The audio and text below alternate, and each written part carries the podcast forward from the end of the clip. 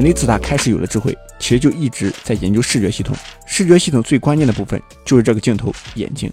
在进化论中，达尔文是不太相信眼睛是自然进化而来的，因为眼睛这个系统从感受光的存在到直接有眼睛的出现，只用了短短几百万年的时间。一开始比较原始的眼只是一个小点点，它能感受到光线的亮度变化，但感受不到光线的角度。后来眼开始内凹，逐渐变成了碗的形状，这下眼睛可以分析出光的角度了。然后继续内凹，坑变深了，开口变小了，就形成了一个针孔相机，可以简单看到环境的轮廓了。但其实也不是所有的眼都是往内进化的，盲鳗的眼就是往外进化的。好处就是可以接收到更多的光，坏处就是不能成像，所以它叫做盲鳗眼，只能感受光，不能看到东西。但你别看我分析的头头是道，这其实也是生物学家猜的。这场从简单的点发展成眼，原始动物们只用了几百万年的时间。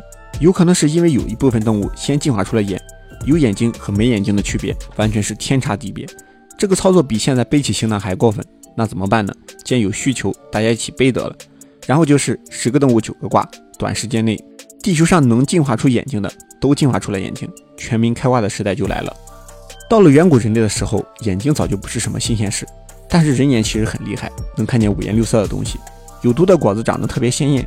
有勇士吃过亏之后，大家都知道了这个颜色不能吃，一传十，十传百，经验就有了。